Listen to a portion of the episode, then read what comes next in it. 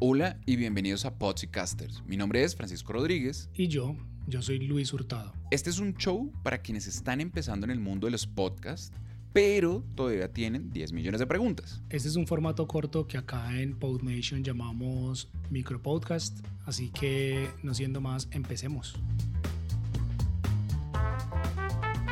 En el episodio anterior, además de terminar la miniserie de cómo estructurar una entrevista, Luis nos contó que venía una voz femenina, así que hoy está con nosotros Mariana, así que bienvenida Mariana. Hola Francisco, muchas gracias, feliz de acompañarlos. Estuve escuchando la miniserie sobre cómo estructurar una entrevista y de hecho aprendí bastante, pero me quedó una duda Francisco y es cómo grabar esa entrevista cuando no me puedo reunir personalmente con el entrevistado? Es una pregunta interesante y creo que la respuesta es más sencilla de lo que creemos.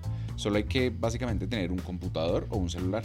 Claro, pero seguro hay que tener aplicaciones especiales como Skype o Zoom, ¿no? De acuerdo, diría que esas son las opciones más conocidas, pero tienen varias complicaciones. Además de todo el tema a la hora de descargar e instalar, sea en el teléfono o en el computador, puede ser que la estabilidad del internet falle y por eso se empieza a escuchar esa voz metálica como si fuera un robot, o se cae por completo la señal, o hay mucho ruido.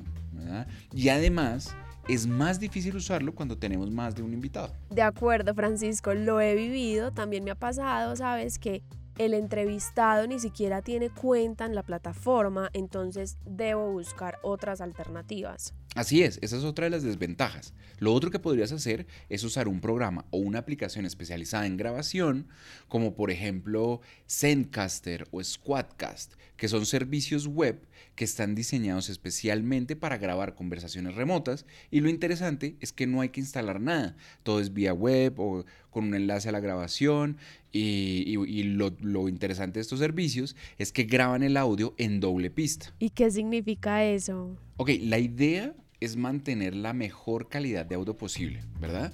Entonces, estas aplicaciones lo que hacen es guardar pistas de audio separadas, es decir, graba en un canal lo que tú dices y en otro canal lo que dice eh, el entrevistado. Y esto es bueno porque... Pues porque si se graban los audios de la conversación separados, la posibilidad de perder pedazos de los audios es muy baja o que se mezclen los audios al punto que no entiendas y no puedas hacer nada. Bueno, esto está muy interesante, pero Francisco, ¿qué hacer cuando mi entrevistado vive en un lugar remoto donde a duras penas entra al internet y ni siquiera tiene acceso a un computador me ha pasado que voy a entrevistar a alguien que vive en zona rural y solo tiene un celular. ¿Qué hago ahí? Para ese caso en particular hay una forma muy sencilla de hacerlo.